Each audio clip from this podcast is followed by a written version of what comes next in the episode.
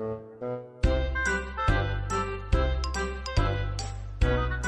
好，欢迎收听游泳音浪，这是一档关于游泳的访谈类播客，让我们一起畅聊游泳，乘风破浪。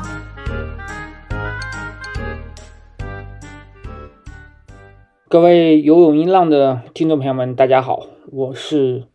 张斌，好久不见，各位还好吗？确实，因为种种原因吧，我们这个号确实很久没有更新了。但是在我内心深处，其实一直是不会放下啊游泳音浪这个播客平台的。只不过因为过去的一年左右的时间吧，没有太多的。啊，游泳比赛这里面有疫情的因素，也有游泳这个项目本身就比较冷门的因素。这一期呢，还是我的单口。熟悉我们这个节目的朋友应该都很清楚，我是不是特别喜欢嗯一个人来录播客？因为在我的定义当中，播客它应该是一个交流类的这样一个内容形式。呃，如果一个人的得不得呢？啊，它有点不太像播客，而是像，呃，怎么讲广播？它其实是更多的是传递信息啊。但是考虑到多人来录播客啊，呃，要比一个人难度大得多。那我们主要的嘉宾是狼哥，但是和狼哥的呃录音呢，基本上是发生在啊午夜，在狼哥哄孩子睡觉之后，然后呢，我们是通过微信呀，通过。这样一个互联网的工具，在线上聊，在线上聊完之后，我再来进行剪辑啊等等。呃，一个人呢肯定是会更容易，这个是毫无疑问的。那我一个人啊，拿起麦克，拿起啊录音笔，我就可以来聊这个节目了。但是一个人聊呢，可能总是会干巴巴的，觉得嗯没有太多的这样一个动力。啊，当然，其实我也能够看到有很多播客，实际上就是啊一个人在聊，这也是播客存在的一个形式吧。我有点释然了。后面一个人录的内容可能会很多，尤其是在游泳音浪这个方面，因为游泳确实比较小众啊。游泳的嘉宾呢，可能除了狼哥是我们较为固定的嘉宾，也很难找到比较合拍的嘉宾，我们来一起来对谈。为了保证游泳音浪的。出产频次吧，更多的我是会一个人来录，呃，尽量能够保证说两周一期，这是我今年给自己定的一个目标吧。因为今年游泳的比赛也很多，而且后面还有世锦赛，那明年就是奥运会了，所以啊，游泳浪不能够再沉寂下去，还是应该扑腾起来了。啊，这是一点前言吧，跟大家分享了一下我的一点想法。所以，就是如果在内容质量方面可能有所欠缺的话，啊，也希望大家能够谅解。啊，我觉得现在来讲呢，这个节目保持频次的更新，可能比质量会更有意义。啊，就是你如果没有量，你再高的质，其实它的意义，呃，总是会打上一定的折扣的嘛。书归正传，还还是喜欢 用书面语啊，就是我们写稿的时候经常用书归正传。啊，其实用在播客里面不太合适，反正就啊言归正传吧，言归正传应该是比较准确的。我们进入这一期的主题，在游泳音浪停更的这段时间呢，啊，其实泳坛发生了还是很多的事情。孙杨接着卖货，宁泽涛在小红书开始了新的账号，嗯，估计他的退役之后的生活也可能迎来了一个新的篇章吧。呃，这两个话题我们未来呃慢慢去探讨、去解读。在这期节目呢，我们要聊一个比宁泽涛、比孙杨更老的老将吴鹏啊。当然，他年龄也没有那么特别大了啊，比我还是要小几岁的。呃，为什么要聊到他呢？其实很奇怪，他复出了，这个确实是一个令人匪夷所思的消息。去年年底的时候。嗯，我看到了他的抖音，他在抖音账号上分享了赴美的一个消息吧，就是可能与呃妻子啊与女儿分开，然后带着儿子赴美。当时没有多想啊，我觉得一个是他退役已经好多年了，二零一三年全运会之后，实际上他就已经告别了啊体坛了吧？我不记得仁川亚运会他有没有比，应该是没比。呃，那算起来也已经快小十年的时间了。如果辽宁全运会是他谢幕战的话，那应该就是整整退役十年了。哇，这是十年，真是光阴似箭，日月如梭呀！十年就是过得非常的快啊。辽宁全运会也是我最后一次以记者的身份报道全运会。在辽宁全运会之后呢，我虽然去过光州世锦赛，啊，也去看过一些国内的比赛，但是像全运会啊、亚运会啊、奥运会这种，嗯，需要持证的赛事，我都没有出现了，非常吃惊啊！我我第一手，我第一次看到他赴美的消息，我觉得他可能是去学习的，因为呃也很正常，他在退役之后是从事啊游泳的。啊，青少年培训的工作，呃，另外呢，他也有自己的相当于是自媒体公司吧，他抖音账号运营的也是非常不错。但谁能想到，他是为了复出做准备呢？这个确实非常吃惊。啊，我们后面来慢慢再讲他为什么要复出这个事情。我们先来聊一下吴鹏，因为我跟吴鹏还是很熟的。那但是啊，其实已经没有太多联系，也差不多十年了。啊，他退役之后，呃，我也在转型，嗯，很少啊有机会再去做现场的报道了。光州世锦赛的时候，啊，我和他没有打照面，但是我知道他在，因为他当时是呃央视的解说嘉宾，呃，我们另外一位嘉宾当时供职于体坛周报的游泳记者段一好像还专访过他，但是因为我跟他毕竟好多年没联系了嘛，所以也没有专门去找他打一招呼。他那个时候是在和央视的解说员他们在一个区域，我是在文字记者的区域。我先聊一下和吴鹏的相识吧。呃，之前节目里简单讲过，但是我没有专门拿出一期节目来聊吴鹏这个人。吴鹏生于一九八七年，他和张琳都是八七年的，可以说是并称的八七双雄，在很长一段时间内是中国男子游泳的。呃，期望、骄傲也是中国男子游泳的未来。那是在二零零八年以前吧。我大约二零零六年年底的时候，开始以实习生的身份从事呃游泳的报道。嗯，那个时候罗雪娟还在队里，但是众所周知，啊，罗雪娟并不是一个好打交道的采访对象啊，比较大牌吧。因为呃那个年代她是游泳队唯一的。奥运冠军嘛，呃，在中国体坛也是响当当的一号人物啊。只不过啊，现在可能很多很多年轻人并不是太了解罗雪娟了。罗雪娟在泳池里确实也比较霸气，还是有实力的。但是她的为人呢，我个人是不太恭维啊，尤其是对待记者吧，态度总是不冷不热的。这个与她的小老乡吴鹏形成了一个鲜明的对比。啊，那个时候，呃，你采访游泳啊，你采访任何项目其实都是一样，终究你还是要去采访明星运动员。那罗雪娟我们采访不到，或者是不愿意打交道，那我们还是要瞄准了中国游泳队里面的其他的明星。那个时候，齐辉也还在队里啊，当齐辉也还不错啊，齐辉是一个非常热心的采访对象吧。那时候，呃，齐辉、周亚飞、庞佳颖。杨宇和呃罗雪娟应该是风格是比较相似，他们是一挂的。上海的这几个姑娘啊，朱颖文呢都还不错，他们其实是嗯相对来说啊，相对来说是啊比较好打交道的这个游泳冠军们。男子的那个时候呢，孙杨已经在国家队了，但是还属于籍籍无名吧，没有什么太多的成绩。但是他们队里可能已经知道这是未来之星了，啊，因为天赋这个东西是遮掩不住的嘛。大家都是从事游泳这个项目的，谁能游出来，谁游不出来，其实他们还是心里有数的。呃，很快，二零零七年年初的时候，呃，就到了墨尔本游泳世锦赛。那支队伍呢，怎么讲？其实，在赛前还是被寄予希望的，被寄予厚望，因为张琳当时已经是这个有一定的成绩和希望了啊。虽然在多哈亚运会的时候，他是被韩国名将朴泰桓在三个项目全部都是碾压的，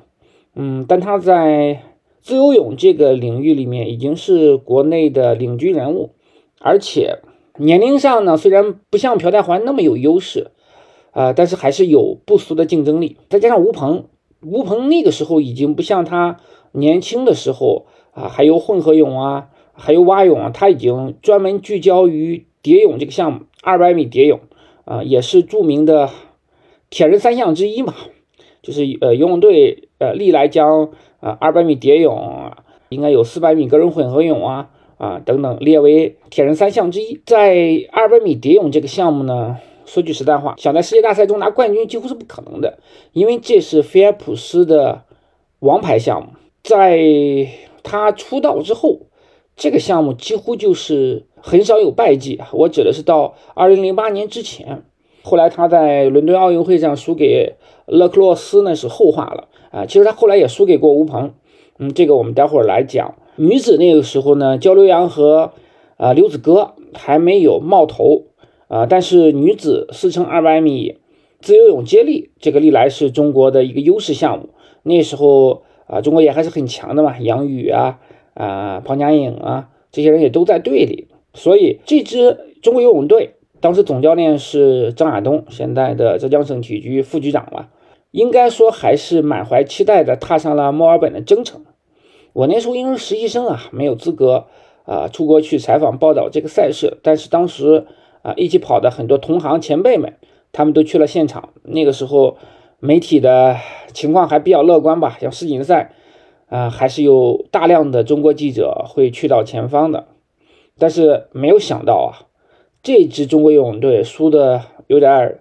特别惨。用后来张亚东的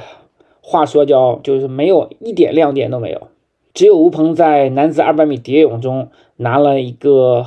银牌，成为了遮羞布啊。当时因为菲尔普斯赢的也很轻松啊，吴鹏这个银牌啊，距离菲尔普斯的金牌差距也是比较明显的，但是。啊，再怎么说也是世锦赛的银牌。那个时候，中国男子游泳运动员在奥运会上还是没有拿过奖牌的。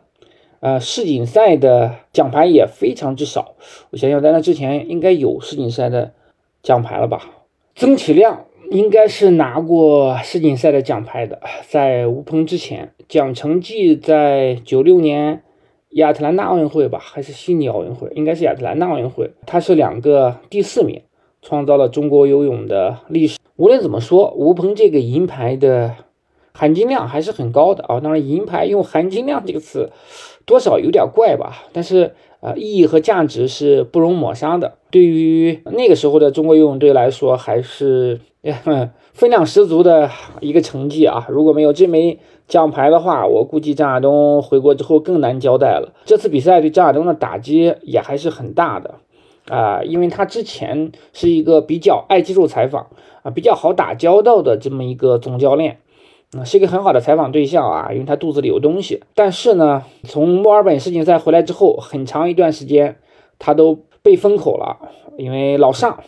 啊，当时中国游泳中心副主任商修堂也是中国游泳的一把手，他其实也是个大嘴巴啊，但他觉得张亚东有点大嘴巴，所以。不知道有没有明确的封口令，反正从墨尔本世锦赛回来之后，那中国游泳队的整个的风气就是有点低沉。直到啊北京奥运会上拿了冠军之后，那张亚东才啊扬眉吐气啊，啊那也是呃后话了。在墨尔本世锦赛回来之后，啊吴鹏的受追捧程度是明显高于张琳的，因为张琳在世锦赛上表现成绩非常拉胯嘛。呃，在多哈亚运会连续三场比赛喝了朴泰桓的洗脚水，这个洗脚水的段子我们之前应该讲过，呃，这是他们业内喜欢用的一个说法，没有带有什么侮辱性的成分啊。因为后来孙杨说是让谁喝洗脚水，还上过热搜。其实张琳在有一次接受我采访的时候，也主动提到说喝朴泰桓洗脚水这个啊梗吧，有点是像他们圈子里的一个呃小梗这么一个状态，不是侮辱性的。啊表述啊，这个我们之间啊也澄清过。我觉得世锦赛呢对他的打击可能比多哈亚运会会更大。呃，当然世锦赛啊，朴泰桓的成绩也不是特别的理想，但是他自己没有游出自己的呃呃个人最好水平嘛，嗯，也比较懊恼。在这种情况下呢，啊，采访游泳队变得非常的困难，因为总教练不说话了，然后呢，张琳本身性格就比较腼腆，在那个时候，呃，也是他不能说难打交道，但是他肯定没有那么呃和记者能够熟络起来，尤其是和一个陌生的啊新面孔。其他人呢，像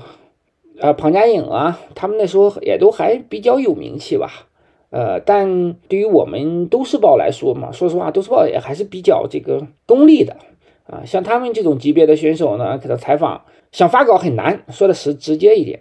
我插一个小段子，就是我大约在二零零。七年的时候专访过秦凯，后来编辑就觉得这个分量不重，把我那个专访给毙掉了。嗯，但是秦凯还是有很多故事的嘛，因为他很小的时候就和田亮是一个队，他是陕西队的未来和这个希望嘛。他那时候在全国比赛，他跟田亮配双人的，而且就是住一个啊宿舍一个房间的。他和田亮之间的故事还是很值得去写的。但是他那个时候因为太没有名气了，距离成为奥运冠军还有很长的路要走。所以那个时候就变得采访游泳队有点困难，怎么办呢？其实吴鹏可能成为了唯一的突破口。呃，相对来说，在之前的接触当中，我觉得吴鹏是有超脱于他年龄的成熟，和记者们，呃，也是那种打交道就是有礼有节，呃，呃，也能讲出东西来。他是知道，呃，你记者要什么的，他是能够给你奉献出标题的。我记得可能是在一次公开课吧。这已经过去零七年到现在，已经十几年的时间了。有些细节可能不是特别准确了，让我尽量的回忆。在一次公开课的时候，呃，我当时给吴鹏递了一个名片，然后试着啊想约一下，说吴鹏有有没有可能就是呃我们一起吃个饭呀，然后呃一起聊一聊，认识一下。哇现在可能。不敢想象啊！后来因为瘦肉精啊等等食品的因素，国家队也不会允许运动员去外面吃饭了。那国家队运动员跟记者一起吃饭，那更是多少有点天方夜谭吧？可能喝个咖啡呀，约个咖啡之类的聊一聊会会更方便。我其实也是抱着一种试探性的邀约吧，也没有想到说他会啊真的能够出来。呃，跟一个小记者，我那时候虽然年龄比他大，但是因为我那时候研究生还没有毕业，还是实习生的这么一个身份，嗯，再说对于呃我来说呢，呃，也是游泳队的一个新面孔嘛，一个新记者啊，他们给不给面子啊，我也不清楚，因为毕竟是中国游泳当时最大的头牌呃人物嘛。大家没想到吴鹏很爽快的答应了，他说好呀，反正大大体这个意思就是我们可以约个。呃，周末、周六晚上或者是呃周日，大大体是那时候，因为那个时候，呃，游泳队他们周六训完练之后，好像周日是休息的。而我所供职的单位就在幸福大街，和体育总局可能差不多，也就两三百米的距离，非常近。后来约好了之后呢，我当时就请他去了幸福大街，呃，路口的一个地下餐厅，叫绿叶谷。我们报社刚刚搬到幸福大街没多久，那个餐厅还不错，是呃我们经常光顾的一个餐厅。当时后来我一同事结婚，白酒还摆在了这个餐厅里面。当然，这个同事也不是外人，是曾经来过我们节目做嘉宾的何文仙老师，他也是我的编辑，啊，也是啊老游泳迷了，嗯，他对游泳也是有很深厚的感情。然后我记得那天是应该是个周六的晚上。啊，等他训练之后，他和蔡丽一起过来，啊，就是现在应该是徐嘉余的教练吧，啊，蔡丽他那个时候是男子五五十米自由泳国内应该还是最好的选手，是啊全国冠军。我呢带着我另外一个同事啊庄太坤，那那时候也是实习生啊，后来他去了体坛工作，现在还在体坛周报。我们四个人在绿叶谷吃了一顿饭。呃，我比较震惊的有一点啊，就是我没有想到运动员的呃胃口会是这么大的。呃，绿叶谷当时它的菜系呢，确实也是江浙口味，它是呃江浙菜，这个呢比较合吴鹏和蔡丽的口味吧，因为他们两个是浙江人嘛。那时候啊，吴鹏和蔡丽就他们主动讲到了孙杨，因为那个时候我其实对孙杨还是完全不了解，呃，没有任何概念的。他说这个小孩那时候孙杨是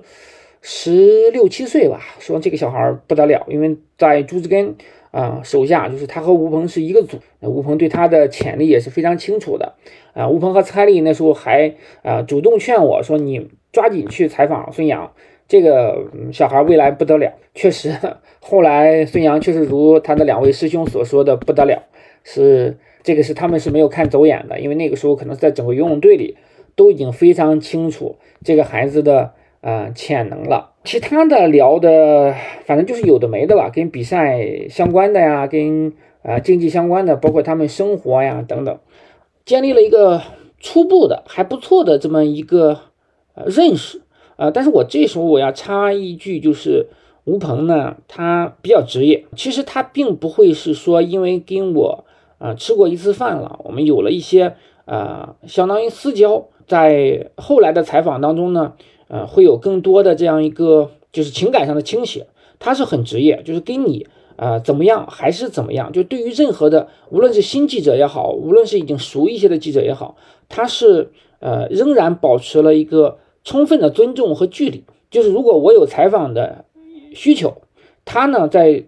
队里允许的情况下，他一定会尽力满足的，就是这一点是非常好的。就我觉得，呃，吴鹏比大多数的中国的运动员非常好的一点是，他尊重记者，他知道就是说，哎，我尊重你的工作，其实我可能只是拿出一些这样的时间。呃，来接受你的采访，对我自己呢也是有帮助的。然后呢，能够完成你的工作，这叫怎么讲？既利己又利他，呃，何乐而不为？那如果队里不允许，或者是如果他这个呃成绩不理想的时候呢，不愿意接受采访，这个也是可以理解的。啊，这方面就是说，对于呃记者来说，我们也不是说一定要和你产生太多的私交，一定要和你成为朋友，因为这个也是不现实的。因为很清楚，队里他有很多东西。啊，是不愿意让外界知道的，尤其是记者嘛，大家多少还是呃是职业的关系，而不是呃朋友的关系。呃，其实后边呃有很多可能比我跟吴鹏走得更近的记者，其实也遇到同样的情况。嗯，我记得当时有一个同行啊，跟吴鹏还在啊方庄一起打过电子游戏啊等等，就是可能呃关系呃更密切，但是在采访呀，在工作这个层面上。他还是该怎么样就怎么样，还是很这个呃很有自己的这个原则，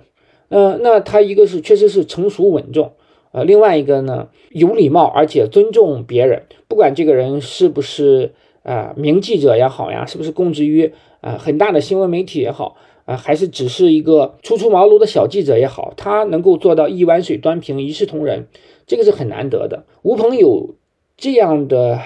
练达。就是人情世故很练达啊，为人很成熟，我觉得可能跟他的呃经历有很大的关系。他出身谈不上啊贫寒，嗯，成都呃杭州的市民家庭吧，应该条件还是可以的。但是他呃在很小的时候，他的父亲就过世了，呃，然后呢，作为家里的独子，他其实要一个人来撑起整个家庭，包括要啊取得更多的成绩。这种经历可能确实不是一般人所能有的。我觉得对于他个人的成熟还是有很大的这样的一个呃推动的，因为确实，啊年少丧父这是一个很悲伤的事情啊。对于他来讲，其实父亲这个话题一直是他内心啊隐隐的这个痛吧。一般来讲，我们在采访的时候不是特别愿意去触碰到他内心深处这个比较。啊，柔软的地方，但是这个话题呢，又可能是一直绕不过去的，因为父亲是他游泳生涯中最重要的帮助，而且他属于年少成名，十五六岁的时候在釜山亚运会就已经拿三枚金牌了。二零零二年釜山亚运会也是一个少年天才吧？啊，虽然他可能啊最后没有达到像孙杨啊、像宁泽涛这样的高度，也没有张琳。高度那么高吧，因为张琳毕竟还是有世锦赛金牌，有这个世界纪录的。如果让我来选择我最喜欢的中国游泳运动员的话，那我一定会是选择吴鹏的。呃，我因为我是站在记者的角度来去看待啊，采访对象啊，他是一个够把记者平等对待的这么一个体育明星。这是非常难能可贵的。而且很多运动员他其实可能也很愿意和记者打交道，但是他不知道怎么表达自己，不会去敞开心扉，说不出什么太多东西来。这个呢，一个是因为跟他们年龄阅历有关系，就包括其实我觉得张琳在之前的时候，在啊成名之前，他的故事也是不是很多的，他也啊本身性格有点闷，就是他也没有特别多的这样的。啊，表达欲，但是等到他经历了很多的挫折，经历了至高无上的荣誉，然后呢，又从巅峰跌到谷底。在二零一三年辽宁全运会的时候，当时我们俩在全运村旁边的啊希尔顿酒店的大堂里面，我们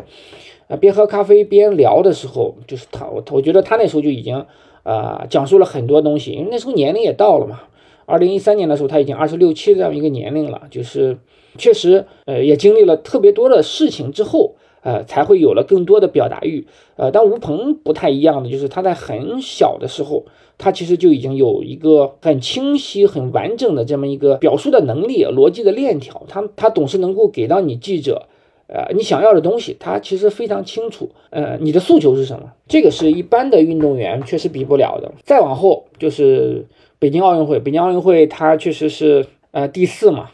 这个是非常遗憾的，因为他一直将奥运会的奖牌视为一个自己很大的目标。这之后，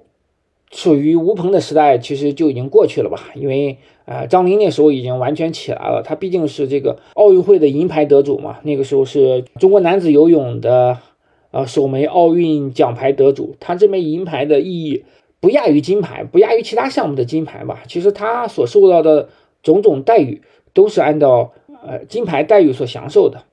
也就是说，他这个银牌其实从价值上来讲是等于金牌的。二零零九年的罗马世锦赛，然后啊，张琳那时候一飞冲天嘛，打破八百米的世界纪录，然后成为了世界冠军，中国男子游泳第一个世界冠军啊啊！短池历来不在我们的考量范围之内的，因为短池的呃金牌的价值是是很低的嘛，我们历来说的都是长池世锦赛、奥运会。相对来说，吴鹏就沉寂了，因为他那个时候的呃成绩也不是特别的理想。我在这中间应该还有一次专访吴鹏，但我现在记不起来了。我现在能够记起来的就是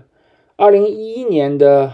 上海游泳世锦赛最后一天，我跟他约了一个采访。他在二零一一年呃游泳世锦赛上再次拿到了二百米蝶泳的铜牌，这个铜牌对他来说确实意义。啊，不亚于四年之前的那一枚银牌，因为这四年他经历了太多跌宕起伏，尤其是北京奥运会折戟沉沙嘛。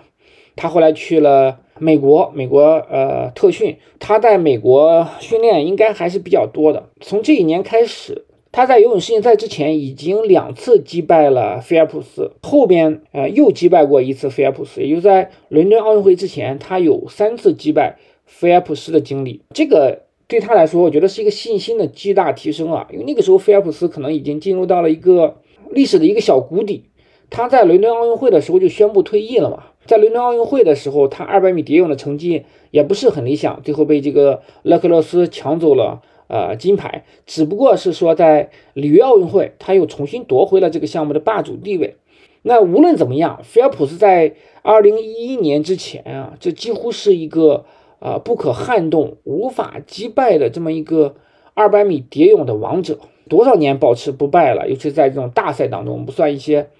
小比赛吧，不算一些这种这种玩票性质的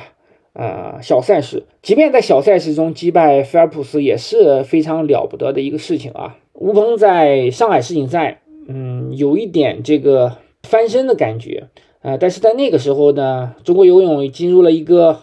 爆棚的这么一个阶段。有奥运冠军了，对吧？刘子歌当时在队里，然后呢，孙杨是已经在上海游泳世锦赛中拿了世界冠军金牌了，而且呃，马上就要去打破男子一千五百米自由泳的世界纪录，这个风光是一时无两。啊，这个时候的吴鹏的铜牌可能就没有那么多光芒了，但是我觉得他的故事还是非常值得书写的。呃，我又一次跟他约了一个专访，上海游泳世锦赛的最后一天。我记得很清楚，中午的时候，他那时候应该是坐在万体馆旁边的那个，我忘记是哪个酒店了，就是去年上海疫情最早爆发的那个酒店，我突然间想不起这个酒店的名字来了。这个酒店我后来也住过，然后在酒店一楼的咖啡吧，然后我跟他又深聊了一次。在这次节目之前呢，我专门把呃我这次采访的内容啊找出来了。其实聊的还是挺多的，但是好像后来呈现的报道不是很呃很丰富，因为呃那一天主要是因为孙杨破了世界纪录，所以我们当时做了一个特刊，更多的是围绕孙杨展开的。所以吴鹏这个采访呢是被后来才放出来的，对话体的形式啊不是特别丰富。我记得。也问到过关于一哥的话题，就说，呃，他的一哥位置先后被这个张琳啊、孙杨所取代了。那吴鹏当时给我的回答就是，呃，他觉得也不完全是坏事吧。后来又去了美国之后啊，关注度降低了，更能够沉下心来训练。呃，很多东西只要你在做呢，大家都能还是能够看到的。呃，他更强调说是在专业能力方面的一些提升。当然，对于北京奥运会获得第四名，他还是觉得很遗憾的，因为这个距离领奖台真的啊只有一步之遥。我们也聊到了说明年的伦敦奥运会，当时在在那个时间节点上所说的明年的伦敦奥运会，其实吴鹏也很清楚，这是他呃运动生涯最后的机会了。因为游泳运动员是呃很难在二十五岁以。以后还能够拥有说更多的这么冲击奥运领奖台机会的，他还是希望说能够至少拿到一枚奖牌吧，站上领奖台。其实，在之前呢，呃，张亚东曾经说过，他觉得吴鹏有机会在伦敦奥运会上拿男子二百米蝶泳的金牌。当时我我反正我觉得这个事情有点匪夷所思啊，呃，但是因为张亚东他毕竟是专业的嘛，呃，他还是有自己的判断的，因为那个时候菲尔普斯的。呃，竞技状态下降了嘛？吴鹏啊，竞技状态在往上走啊，因为勒克洛斯是属于伦敦奥运会啊一飞冲天，突然间就涌现出来的这么一位天才少年吧，姑且称之为天才少年吧，反正能击败菲尔普斯的称天才少年也不夸张。但是吴鹏其实当时给我的反馈是，哎，他确实不太敢想金牌，金牌是不敢想的，那啊目标还是奖牌。呃，但是他也承认说，二百米蝶泳这个项目当时世界上的差距在缩小，也就是说，他和以及其他竞争对手和菲尔普斯之间的差距在缩小，是有机会去触碰这样的一个情况的。当然，他还始终强调说，呃，伦敦奥运会菲尔普斯还是最好的选手。谁叫他是菲尔普斯呢？但是因为两百米蝶泳对对选手的体能要求是非常高的，你稍有不慎就有可能在这个项目上失去竞争力。很明显，菲尔普斯后来就是吃了这方面的亏嘛。他一百米蝶泳反而的表现比二百米蝶泳呃会更好。另外，我跟吴鹏也聊到了一个呃特别的一个事情，就是在上海游泳世锦赛期间发生了一个令我们很悲伤的事情啊，就是七二三。啊，动车事故在拿到了奥运奖牌之后啊，呃，不是在拿到了世锦赛奖牌之后，吴鹏号召向七二三动车遇难的同胞啊默哀。七二三动车发生在啊靠近温州的位置嘛，是属于浙江境内。那吴鹏这个表态真的还是很有大格局啊，有有大视野的一个呃情况。他后来给我讲呢，他有这样的一个呼吁，其实确实。觉得对这个动车事故是呃很遗憾很难过，也不希望这一幕再发生，反正就是希望能够尽自己的绵薄之力吧。这个事情呢，就与啊孙杨形成了一个鲜明的对比，因为在七二三动车事故发生之后，也有记者去问过孙杨，我当时就在现场，那时候孙杨也很小嘛，年少成名，呃，二零一一年还不到二十岁，二十岁吧，当时应该是他们。呃，杭州本地的记者就想问一下孙杨对这个事情的态度，然后孙杨是一脸诧异，就是说了一句什么什么意思，什么什么，反正就是啊，你就就好像就问的什么什么事情，什么问题啊，就是什么鬼鬼东西？这种感觉，然后扭头就走了，很很小声咕哝了一句，也没有回答这个问题。啊，也能理解吧，因为嗯，这毕竟是一个社会性事件。对于一个二十岁的小孩，你让他去发表一个观点或看法，他自己脑子里也没有任何意识的啊。而吴鹏当时已经是啊比较成熟的这么一个运动员了，他能够有自己的啊这样一个判断，这样一个大格局。我觉得可能确实是这个体现了他自己的价值观这个层面吧，可以对吴鹏点赞，但是也没有必要对当时的孙杨求全责备。不同的阶段，啊，对新闻的掌握、对事件的掌握的情况也不一样，可能每个人的关注点也不同，啊，所以呃态度截然不同也情有可原嘛。我我觉得放到现在的话，我我是不太会去苛责孙杨了，毕竟那时候二十出头，只是一个毛头小伙子。然后我们这个采访相对来说很匆忙。快要结束的时候，呃，吴鹏告诉我说，我我必须得走了，因为我要赶大巴去看比赛，因为接下来就是孙杨的这个啊男子一千五百米自由泳的决赛。呃，那个时候其实我们都有预感，孙杨很有可能会打破这个项目的世界纪录。我从澳洲那边记者得到的消息，已经是他在训练中已经游出了超世界纪录的这么一个成绩了。呃，我相信吴鹏肯定也很清楚，所以他着急去看比赛。然后呢，我也。呃，也要比较比较着急去报道啊这个整个世锦赛可能最后一个最重要的项目，所以我们就匆匆的啊结束了这次采访，然后从此呃告别。从这一次采访之后，我十几年的时间确实是没怎么再见过吴鹏了。呃，真的是时间催人老啊！伦敦奥运会的时候，嗯，后来的情况我们也知道，那吴鹏他还是很遗憾没有登上。呃，领奖台啊，应该是半决赛就被淘汰了吧？呃，在那个时候，我曾经也试图去联系吴鹏啊，想采访一下，因为在我看来，奥运会嘛，不仅仅是成功者的舞台，失败者可能也有啊很好的故事值得挖掘。但是啊，可能对于失败者来说，他那个时候的情绪、心情肯定是会很失落、很难过的。所以吴鹏应该也没有回复我的消息，然后我也没有采成。当然，我也我也不确定说我。呃，有没有邀约过他做专访了？因为奥运会的时候赛程很密集，事情非常多。一项比赛结束之后，那关注点肯定就啊很快就会过去了。再见面的时候就是二零一三年的全运会了。吴鹏是第四次在全运会中拿到二百米蝶泳的金牌啊。这个时候里面多说一点，就是呃可能。比较悲惨的另外一位运动员叫陈莹，河北籍的选手，我不记得是不是刘海涛带过的弟子了，但他其实这么多年以来一直是被吴鹏在全国比赛中压制的，基本上就是二百米蝶泳的银牌啊都是他的，金牌都是吴鹏的。他在有一年的全国游泳冠军赛中击败过吴鹏，应该是二零一零年吧，那是吴鹏的一个。低谷的状态，但是后来到了二零一三年，吴鹏状态又起来了。就是吴鹏，我觉得确实是一个百折不挠，确实是能够总是能够在低谷中反弹的这么一个运动员。他在一二年伦敦折戟沉沙之后，又一次折戟沉沙啊，我们用到了两次折戟沉沙，两次奥运会他的表现都啊不尽如人意。那他在二零一三年他又强势反弹，二零一三年的巴塞罗那世锦赛，他又一次拿到了二百米蝶泳的铜牌，这个是。不得了的成绩啊！全运会他又一次击败了陈寅，确实陈寅也是一个比较悲情的人物啊，因为他没有机会说再去拿全国冠军了。就是陈寅和吴鹏是完全同时代的运动员，他们两个都是在二零一三年全运会结束之后选择了退役。二零一三年全运会之后，哦，我还去了仁川亚运会，但是因为吴鹏那时候仁川亚运会已经退役了嘛。再往后啊，我们其实就没有太多焦点了。呃，反而我在二零一五年创业的时候，还约张林喝过一次咖啡。当时是想做考虑做游泳培训，我们那时候约过陈作，约过张林，更多的是聊一些啊游泳培训层面上的东西，因为他们那时候也都是准备发力说去做这个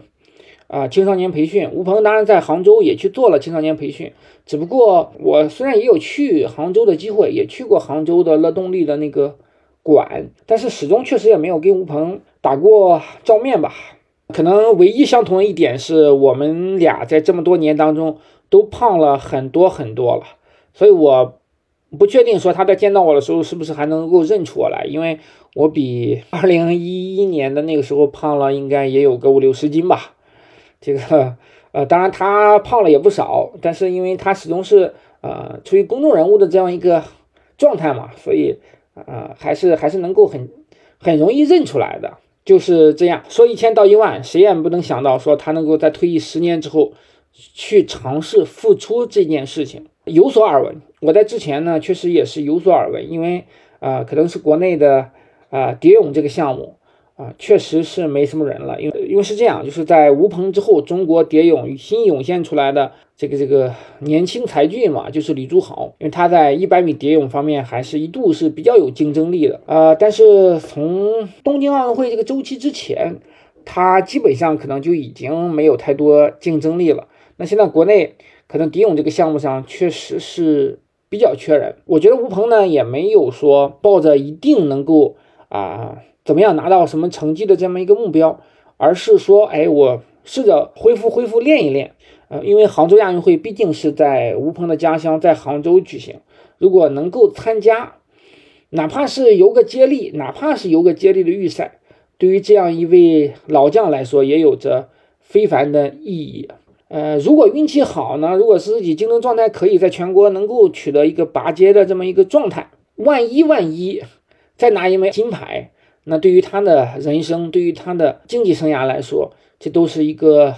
了不起的结果，都非常难得的。所以我觉得他是很低调。这次复出之后呢，也没有什么太多声音，甚至他在抖音上也没有很明确的表示复出。他只是在美国训练，然后呢，啊啊，试着参加一些比赛啊。现在的成绩我没有系统的去研究啊，因为我不确确定说他现在这样究竟在一个怎样的一个状态。随着呃，比赛的进行吧，我们再看。因为如果他想要参加亚运会的话，那他一定是需要参加这个全国的啊游泳冠军赛的，去检验自己的水平。如果在游泳冠军赛中他能够拿到全国冠军这样的成绩，我觉得，